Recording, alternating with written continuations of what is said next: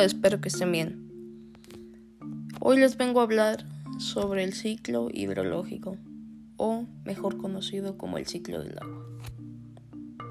Se trata de un ciclo biogeoquímico en que hay una intervención mínima de reacciones químicas, porque el agua solo se traslada de, unos lugares a otros o cambia de estado físico.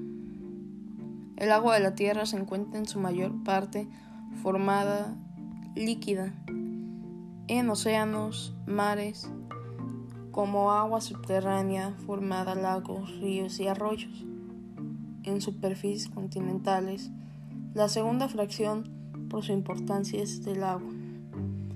Acumula como Y sólido sobre los casquetes glaciares del Antártico y pequeñas de los glaciares de una montaña de latitudes altas y medias y de banquisa.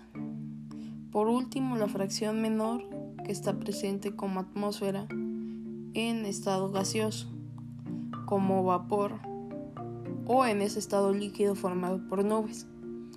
Esta fracción atmosférica es muy importante para el intercambio entre los compartimentos para la circulación horizontal del lago, de manera que se asegura un suministro permanente del agua a las regiones de la superficie continental, alejadas de los depósitos principales.